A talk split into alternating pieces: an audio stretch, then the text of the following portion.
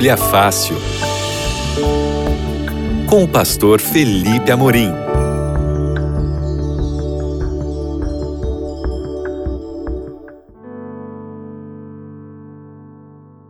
Olá, sejam muito bem-vindos. Esse é o seu Bíblia Fácil aqui na Rádio Novo Tempo e nós estamos mais uma semana na nossa sequência A Procura da Verdade. Nós temos um guia de estudos específico para essa nossa sequência e você pode pedir esse guia de estudos que vai chegar na sua casa sem custo algum. O nosso guia de estudos foi preparado para que você é, consiga acompanhar as nossas é, os nossos estudos bíblicos aqui, porque cada capítulo do guia de estudos, que é em formato de revista, cada capítulo corresponde a uma semana do nosso estudo aqui. Nós estamos aí já passando da metade da nossa sequência, da nossa série, mas você ainda pode pedir o nosso guia de estudos que vai ser enviado para sua casa sem custo algum. Você pode mandar um e-mail, ou melhor, um, uma mensagem de WhatsApp para a gente, tá certo? A mensagem de WhatsApp para o número 12 9 8244 4449. 12 9 8244 4449. Você mandou uma mensagem simples, diz assim: Eu quero o guia de estudos à procura da verdade. Você vai receber de volta, né, quando mandar essa mensagem para o WhatsApp, um link. Aí você clica nesse link e vai abrir um formulário, você preenche o formulário, clica lá para enviar para a gente, é só esperar que vai chegar no seu endereço a revista A Procura da Verdade. Vou repetir o WhatsApp, é 129 8244 4449. Você também pode entrar agora no, no, no site biblia.com.br e você vai conseguir é, pedir esse guia de estudos da Bíblia que vai chegar na sua casa sem custo algum. Para você que está me assistindo aí pela live, esse é o guia de estudos da Bíblia. Você pode tê-lo na sua casa sem custos. É um guia muito bonito do ponto de vista estético mesmo, muito bem feito e com um conteúdo que vai ajudar você a entender mais a Bíblia. O nosso estudo de hoje é sobre o dom profético na Bíblia. E para a gente estudar esse tema, eu quero convidar você a orar. Senhor Deus, nós vamos abrir a tua palavra, vamos ler vários textos e queremos que o Senhor nos guie, Senhor Deus, nos ilumine para que possamos entender aquilo que o Senhor quer nos ensinar. Te pedimos em nome de Jesus. Amém. Muito bem, vamos estudar sobre o dom profético e para isso a gente precisa relembrar alguns conceitos importantes. Primeiro, o conceito que está em Isaías capítulo 59, versículo 2. É o texto que diz assim: Mas as suas maldades separaram vocês do seu Deus, e os seus pecados esconderam de vocês o rosto dele, e por isso ele não os ouvirá. Esse texto nos relembra uma coisa que nós já estudamos aqui, que é o fato de o pecado ter separado fisicamente o ser humano de Deus. Antes do pecado, existia essa possibilidade do ser humano se encontrar pessoalmente com Deus. Mas agora não. O plano original de Deus era que houvesse uma interação permanente entre Deus e os seres humanos. E era assim, como eu disse antes do pecado. A Bíblia diz em Gênesis que todos os dias na viração do dia, ou seja, no pôr do sol, Deus ia até o Éden conversar com Adão e Eva. Isso acontecia, mas depois do pecado, por amor aos seres humanos, Deus teve que interromper essa, esse contato. Por quê? Porque o homem pecador não iria mais suportar a glória de um Deus perfeito, de um Deus eterno. Então, por isso, Deus teve que se afastar fisicamente dos seres humanos. Porém, Deus é, estabeleceu um sistema para continuar falando com os seres humanos. E a existência de profetas e profetisas é uma realidade bíblica para todos os períodos da história, inclusive para o momento no qual vivemos. Os profetas e as profetisas estão aqui no planeta Terra, estiveram e estão para que a gente possa receber esses recados de Deus agora através deles. E a gente vai começar lendo o texto de Mateus capítulo 7. Porque Jesus falou que nos tempos nos quais vivemos existiriam profetas. Mateus capítulo 15, aqui do versículo 15 até o versículo 23. Nós vamos ler alguns versículos desse trecho aqui, tá bom? A partir do versículo 15. Uh, Mateus 7, melhor dizendo, tá bom? Eu falei o capítulo errado.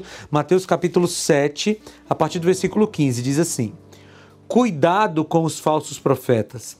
Eles vêm a vocês vestidos de peles de ovelhas, mas por dentro são lobos devoradores. Vocês os reconhecerão por seus frutos. Pode alguém colher uvas de um espinheiro ou figos de ervas daninhas? Semelhantemente, toda árvore boa dá bons frutos, mas a árvore ruim dá frutos ruins. E aí ele continua aqui falando sobre os falsos profetas e os profetas verdadeiros. Ou seja, Jesus falou que nos últimos dias, nos tempos em que nós vivemos, existiriam falsos profetas. Isso quer dizer que também existiriam profetas verdadeiros. No Antigo Testamento, a palavra profeta é geralmente tradução do hebraico nabi. E o que, que significa nabi? Essa palavra hebraica. Para você ter uma ideia concreta do que significa nabi, nós vamos ler Êxodo capítulo 7, 1 e 2. Porque aqui é, Moisés, que é o escritor do Êxodo, nos dá aqui um exemplo do que é nabi. Êxodo capítulo 7, versículos 1 e 2. Dizem assim: O Senhor lhe respondeu: Dou a você a minha autoridade perante o Faraó, e seu irmão Arão será o seu porta-voz. Você falará tudo o que eu ordenar, e o seu irmão Arão dirá ao Faraó que existe, que deixe os israelitas sair do país. O que, que Deus está fazendo aqui? Ele está colocando é, Moisés como aquele que vai falar com o profeta, ou que vai falar para Arão e Arão vai transmitir essa mensagem para o Faraó. Veja a sequência. Moisés recebe a mensagem de Deus, passa para o seu irmão Arão e Arão fala para o Faraó. Esse ato de falar para o Faraó faz com que Arão seja nabi, ou seja, seja um profeta de Deus. É exatamente isso que acontece. Naquele momento, Moisés estava fazendo o papel de Deus e Arão fazendo o papel do profeta. Porque é assim que acontece. Deus fala com o profeta e o profeta transmite a mensagem para o povo. Isso é Nabi. Nabi é aquele que fala, que transmite a mensagem de Deus. No Novo Testamento, nós temos muitos exemplos de profetas e da função dos profetas. Eu vou passar mais rápido aqui, mas você pode ter todo esse conteúdo na nossa revista A Procura da Verdade. Então não perde tempo, manda uma mensagem para o WhatsApp agora. O número eu vou repetir, é 129 8244 4449. Tendo essa revista em mãos, você pode conferir os textos bíblicos e é, anotar e fazer a sua pesquisa com calma. 1298244 4449. Vai para sua casa sem custo algum. Mas vamos lá, vamos para alguns textos aqui que eu vou citar, tá bom? Em Efésios capítulo 2, versículos 20 e 21, diz que os profetas prestaram assistência na fundação da igreja. O livro de Efésios nos dá uma, um vislumbre de como a igreja cristã foi formada lá no primeiro século da era cristã. E em Efésios 2, nós vemos os profetas dando essa assistência na fundação da igreja. É, em Atos capítulo 13, versículos 2 e 3, e Atos 16, 6 a 10, nós vemos os profetas trabalhando na expansão da pregação do evangelho. E essa é uma função importantíssima de um profeta. Ele trabalha para difundir o evangelho de Deus. O profeta não trabalha com as suas ideias. O profeta não trabalha com o que ele acha que é verdade ou que é mentira. O profeta apenas transmite a mensagem de Deus para as pessoas. Outra função dos profetas no Novo Testamento. Em 1 Coríntios capítulo 14, versículo 4 e Efésios capítulo 4, versículo 2, nós vemos os profetas edificando a igreja, no sentido de trazer mensagens que são é, que servem para o crescimento da igreja cristã. E aqui tem mais uma, uma evidência de um profeta verdadeiro. Porque um profeta verdadeiro tem que trazer mensagens para a edificação da igreja. O profeta não trabalha com mensagens para destruir a igreja. E se você conhece alguém que está anunciando mensagens que são para a destruição da igreja, então essa pessoa não está fazendo um papel profético. Mais uma, uma função dos profetas no Novo Testamento. Em Efésios 4, 13 e 14, diz que os profetas uniram e protegeram a igreja. Duas funções do profeta no Novo Testamento: unir a igreja e proteger a igreja. Se você conhece alguém que está causando divisão na igreja e que não está protegendo a igreja de Deus, essa pessoa não está fazendo um papel profético. Advertiram quanto a problemas futuros. A gente vê isso em Atos capítulo 15. Atos 15, 32 mostra os profetas advertindo a igreja quanto a problemas futuros. Era uma função dos profetas também. E segundo a Bíblia, o dom profético seria uma marca forte antes da volta de Cristo. E esses textos eu faço questão de ler com vocês. Mateus capítulo 24. Vai lá para o Evangelho de Mateus. No capítulo 24 é o sermão profético de Jesus. Nós vamos ler os versículos 11 e 24. Primeiro versículo 11 diz assim: E numerosos falsos profetas surgirão e enganarão a muitos. Aqui Jesus falando do período que iria anteceder o seu retorno à terra. Ele diz que muitos falsos profetas iriam estar na terra enganando a muitos. Agora vamos para o versículo, é, versículo 24. Diz assim: Pois aparecerão falsos cristos e falsos profetas que realizarão grandes sinais e maravilhas para, se possível, enganar até os eleitos. Olha o que, que Jesus está falando aqui, que esses falsos profetas, eles realizariam grandes feitos, grandes milagres, coisas que seriam, que seriam impressionantes. Mas amigos, deixa eu dizer uma coisa para vocês, escutem bem. O grande sinal de um profeta verdadeiro não é a operação de milagres. Se você conhece alguém aí que se diz profeta ou fala em nome de Deus e para provar isso faz milagres, cuidado. Porque Jesus já tinha advertido aqui em Mateus 24, uh, 24, 24, que esses falsos profetas fariam grandes milagres. Mas esse não é o grande sinal de um profeta verdadeiro. Tá? E em Joel capítulo 2, 28 a 31, diz que nos últimos dias o Espírito de Deus seria derramado e os velhos teriam sonhos, os jovens teriam visões e profetizariam. Então é um sinal, sim, do tempo do fim, do período que antecede a volta de Jesus, essa a existência de profetas. Ok? Mas vamos para frente aqui no nosso estudo como Deus decidiu revelar-se aos seres humanos. Após Amós capítulo 3, versículo 7 diz que Deus não faria nada antes de revelar aos profetas o que faria. Então, esse método de ouvir os profetas de Deus é um método bíblico. Bíblico. Porque Deus resolveu se revelar aos seres humanos através dos profetas. Bem, Através de quais outros meios Deus pode se revelar? Em Números capítulo 12, versículo 6, diz que Deus pode se revelar através de sonhos, através de visões, Deus pode falar com as pessoas.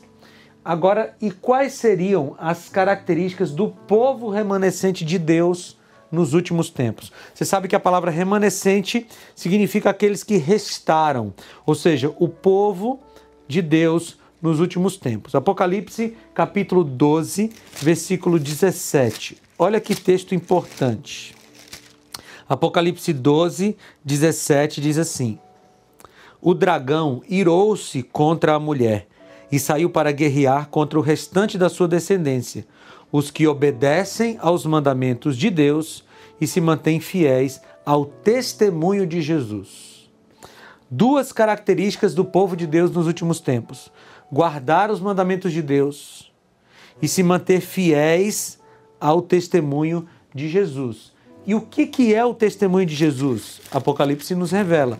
Apocalipse capítulo 19, versículo 10 diz assim: Então caí aos seus pés para adorá-lo, mas ele me disse: Não faça isso. Sou servo como você e como seus irmãos, que se mantêm fiéis ao testemunho de Jesus é, adore a Deus. O testemunho de Jesus é o espírito de profecia. A Bíblia é muito clara, não é?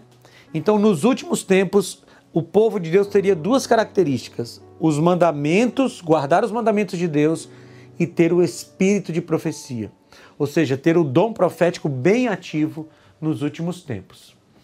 Uh, quais os dons foram dados à igreja e que permanecem até o tempo do fim? Você vai ver lá o dom do apostolado, o dom da pregação, o dom do cuidado, da administração e também o dom de profecia. Você pode ver isso em Atos capítulo 4, versículo 8 e versículos 11 a 15. Uh, ah, mas vamos lá. A gente vai ver agora as provas dos profetas verdadeiros. Porque eu tenho certeza que você está aí pensando, tudo bem, eu já entendi que existem profetas no tempo do fim, mas como é que a gente pode identificar se um profeta é verdadeiro ou se um profeta é falso? A Bíblia deixa algumas provas para nós e nós vamos passar por elas aqui. primeira prova está em Deuteronômio capítulo 13, versículos de 1 a 4.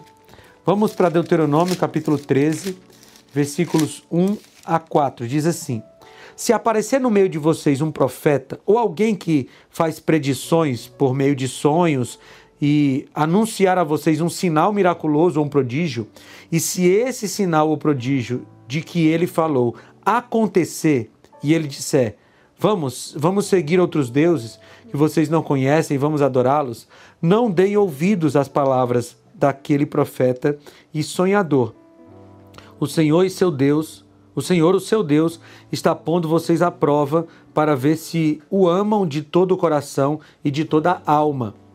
Sigam somente o Senhor, o seu Deus, e temam a Ele somente. Cumpram seus mandamentos e obedeçam-lhe. Sirvam-no e apeguem-se a Ele. Ok, então, queridos, se um profeta chegar e falar contra, contra Deus ou contra o que está na Bíblia, não deve ser seguido. É um sinal de um profeta falso. Jeremias 28, 8 e 9 tem outro sinal de um profeta verdadeiro. Jeremias 28, 8 e 9 diz assim: Os profetas que precederam a vocês e a mim, desde os tempos antigos, profetizaram guerra, desgraça e peste contra muitas nações e grandes reinos. Mas o profeta que profetiza prosperidade será reconhecido como profeta verdadeiro, enviado do Senhor, se aquilo que profetizou se realizar. Ok? Então, um profeta precisa fazer a sua predição e a predição se realizar. Não adianta ele dizer que é um profeta e o que ele fala não acontece. Isaías 8, 19 e 20 diz assim: ah, Se ele não falar segundo aquilo que está na Bíblia, a lei e os profetas, diz o texto bíblico, ele não verá a alva. Ou seja, se um profeta chega até você e está falando uma coisa contrária ao que a Bíblia diz, essa pessoa não pode ser um profeta de Deus, porque um profeta de Deus não contradiz o que a Bíblia apresenta. 1 João 4, 1 a 3 diz que o profeta de Deus precisa confirmar que Jesus veio em carne. Ou seja, um profeta verdadeiro de Deus não pode negar a encarnação de Jesus. Se você encontrar alguém que diz que Jesus não é Deus, que Jesus não veio em carne, essa pessoa é um falso profeta. E finalmente, Mateus capítulo 7, 15 e 16 diz: Pelos seus frutos os conhecereis. Ou seja, uma, um profeta verdadeiro precisa ter na sua vida os frutos de, uma, de um cristianismo, de um profeta verdadeiro. Se a pessoa diz que é um profeta de Deus e pratica coisas que são condenadas por Deus, então essa pessoa não pode ser considerada um profeta verdadeiro. A Igreja Adventista do Sétimo Dia é, tem uma pessoa que exerce ou exerceu o dom de profecia verdadeiro.